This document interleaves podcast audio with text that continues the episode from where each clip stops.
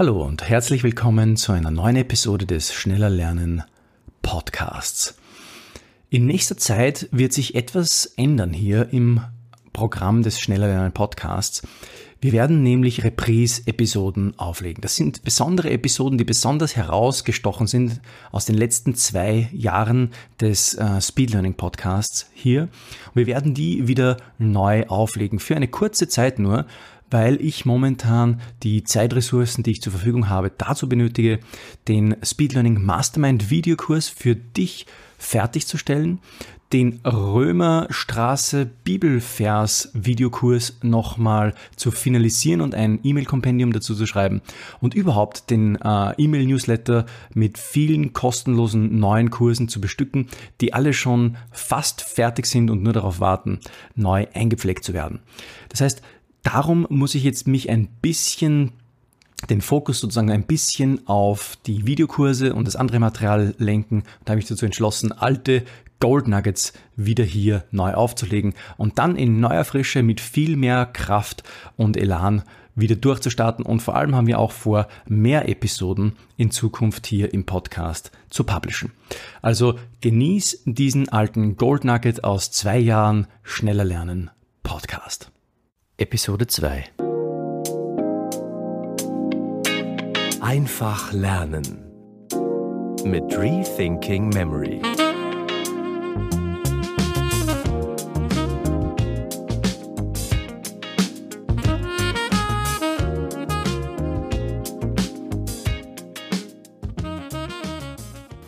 Wie erstelle ich eigentlich einen Gedächtnispalast?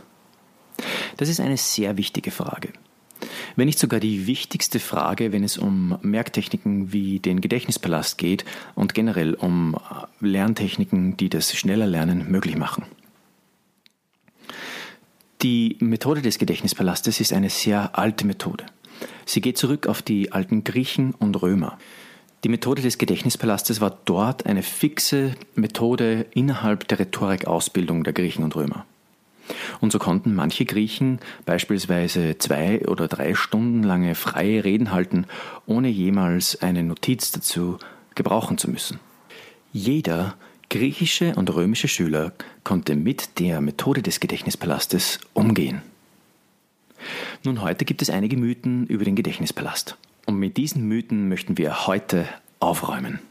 Manche Menschen denken, wenn sie an einen Gedächtnispalast denken, eher vielleicht an ein Gebäude, das im Kopf irgendwie mm, entsteht.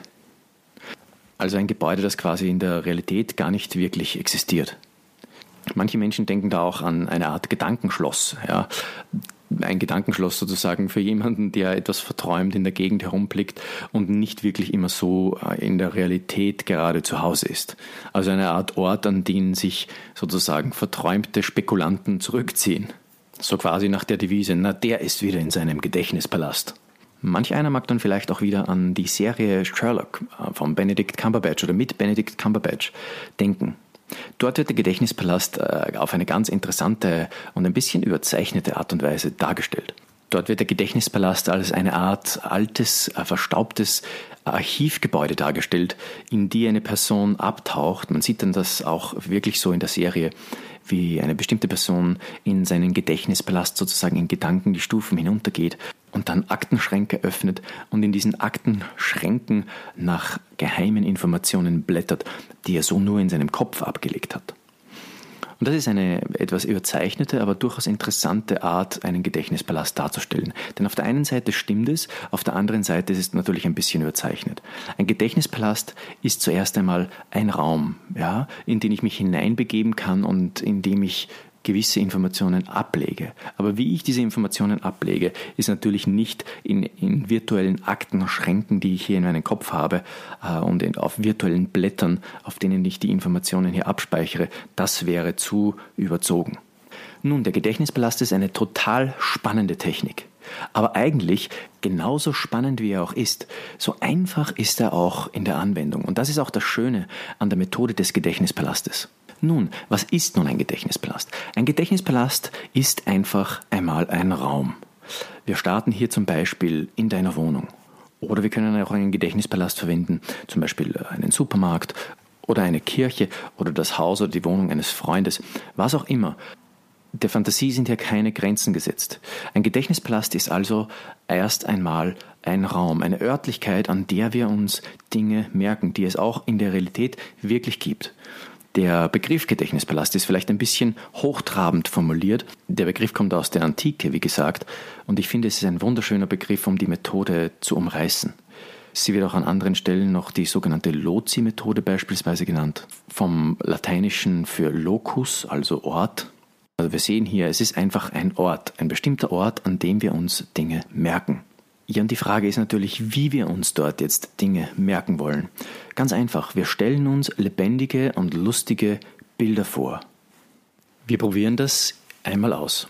Wir nehmen eine fiktive To-Do-Liste, die wir uns jetzt in unserem Gedächtnispalast merken wollen. Angenommen, du bist Architekt und arbeitest in einem Architekturbüro und du hast heute noch einige Dinge zu erledigen. Beispielsweise musst du da deinem Chef noch auf eine E-Mail antworten, noch einen besonders lästigen Kunden zurückrufen und dein E-Mail-Postfach generell aufräumen und noch mit einem Plan für ein Haus zu zeichnen beginnen. Wie wollen wir uns jetzt diese Dinge merken? Nun, es ist ganz einfach. Ich habe mir das jetzt schon einmal in meinem Gedächtnispast direkt gemerkt. Ich bin hier in meinen, im Eingangsbereich meiner Wohnung. Und da stelle ich mir jetzt vor der Eingangstür vor, wie mein Boss hier vor der Tür steht und einen äh, Brief, einen riesengroßen Brief in der Hand hält. Vielleicht macht er das energisch, äh, damit ich mir merke, dass es zum Beispiel dringend ist. Dann macht der Boss das ziemlich energisch, gestikulierend, hält er den Brief hoch und äh, signalisiert mir mit seinem Gesichtsausdruck, dass es wichtig ist, mir auf diese E-Mail zurückzuantworten. Nun äh, gehe ich weiter und äh, sehe hier in meinem Büro an der, an der nächsten Eingangstür sozusagen den lästigen Kunden. Der lästige Kunde steht da und hält einen riesengroßen Telefonhörer an sein Ohr. Ah, das Telefon ist rot und glüht so richtig. Hier merke ich mir, also es ist wichtig, diesen lästigen Kunden noch einmal zurückzurufen. Warum mache ich jetzt den Telefonhörer rot und glühend? Den mache ich nicht unbedingt deswegen rot und glühend, weil, der, weil mir der Kunde so auf die Nerven geht, sondern ich mache ihn deswegen rot und glühend, weil es so besser im Gedächtnis bleibt. Alles, was irgendwie skurril und schräg ist, das merkt sich unser Gehirn ganz besonders gerne. Und deswegen ist es ganz gut, wenn wir auch so schräge Elemente in unsere Merkbilder hineinbringen. Nun als nächstes sehe ich hier einen wild durcheinandergewürfelten Haufen voller Briefumschläge vor meinem Bücherregal liegen. Und da weiß ich, hm, ach, ich muss noch mein äh, E-Mail-Postfach aufräumen.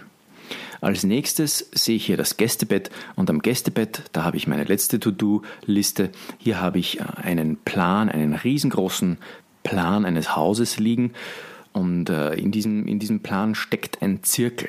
Der, der befestigt den Plan sozusagen am Bett. Und schon habe ich mir meine To-Do-Liste relativ einfach gemerkt. Wir könnten jetzt eigentlich noch endlos fortfahren und uns unsere noch viel mehr To-Dos merken für den ganzen Tag. Du könntest das jetzt auch äh, einmal selbst gleich ausprobieren.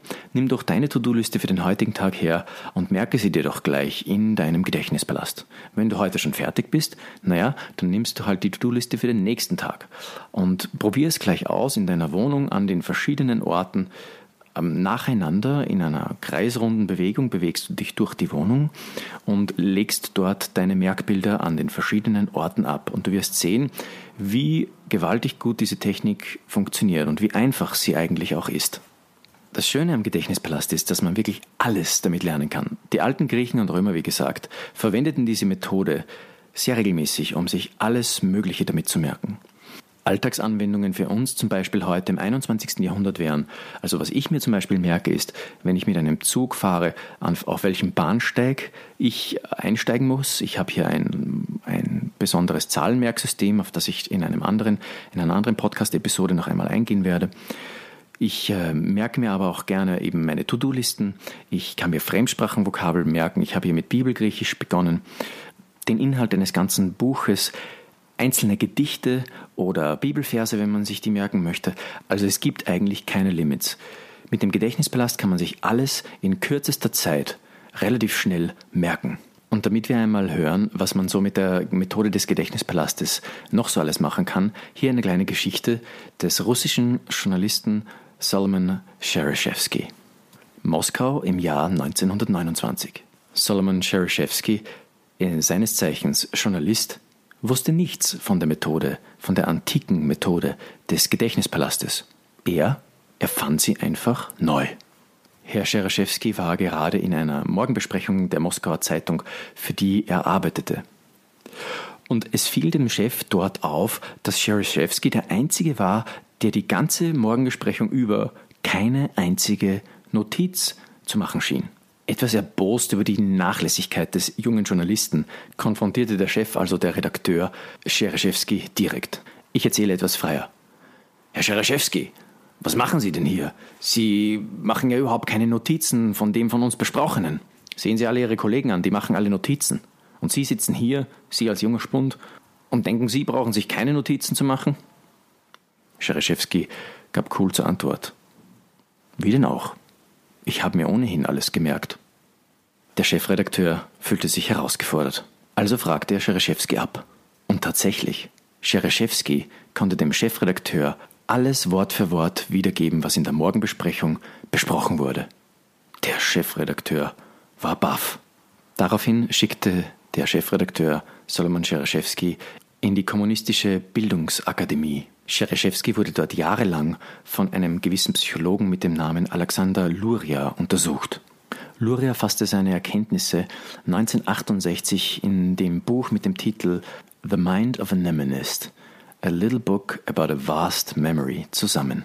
Alexander Luria gab Solomon Schereszewski verschiedene Listen an wild zusammengewürfelten Vokabeln, Mathematikformeln, ja sogar Gedichte zum Auswendiglernen. Und es gab keine einzige Liste, die Schereszewski nicht perfekt wiedergeben konnte.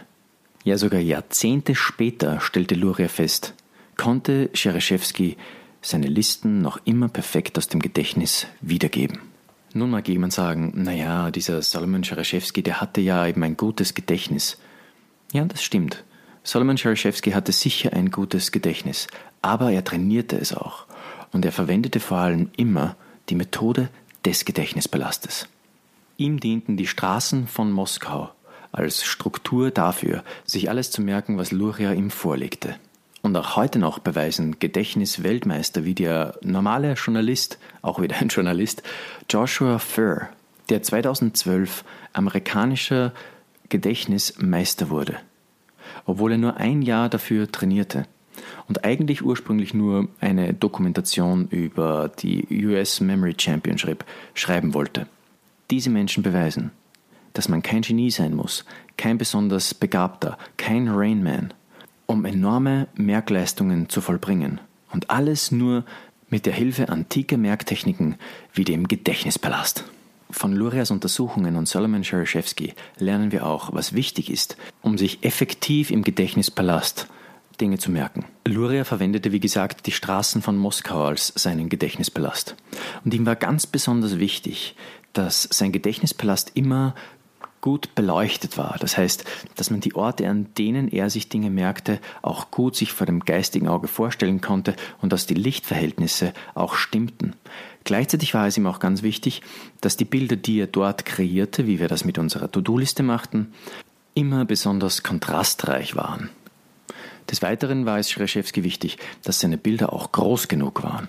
Also wenn wir jetzt an unsere To-Do-Liste wieder zurückdenken, wir stellen uns zum Beispiel unseren Chef ganz groß vor, beziehungsweise den Brief, den er in der Hand hält. Scherschewskis Bilder waren immer sehr farbenfroh und lebhaft. Und er verwendete alle seine Sinne beim Merken. Das heißt, er verband mit den Bildern auch Gerüche und Gefühle. Was Solomon Schereszewski selbst erfand, ohne davon zu wissen, verwendeten die alten Griechen und Römer und eigentlich schon viel ältere Kulturen wie die australischen Aborigines, also schriftlose Kulturen, schon lange.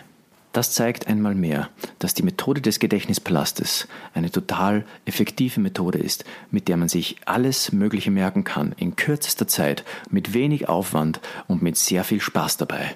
Das Ziel von Rethinking Memory ist es, und auch das Ziel dieses, dieses Podcasts hier, ist es zu zeigen, dass die Methoden des Gedächtnispalastes top aktuell sind. Und wir wollen hier in, in diesem Podcast deine persönlichen Lernfragen und Lernprobleme nehmen und zeigen, wie wir mit der Methode des Gedächtnispalastes in kürzester Zeit große Mengen an Stoff lernen können, ohne Probleme. Und das vor allem nachhaltiger. Das heißt, wir werden uns den Stoff, wenn wir ihn mit dem Gedächtnispalast lernen, viel länger merken als normal. Was Workshop-Teilnehmer über die Methode des Gedächtnispalastes sagen, kannst du auf meiner Homepage nachlesen und dich selbst überzeugen. Schau dazu einfach vorbei auf rethinkingmemory.com. Was möchtest du schneller lernen und nie wieder vergessen? Um deine persönlichen schneller lernen Fragen hier im Podcast beantwortet zu bekommen, melde dich auf rethinkingmemory.com/newsletter an und schreib mir deine persönlichen Fragen, indem du einfach auf eine meiner E-Mails antwortest.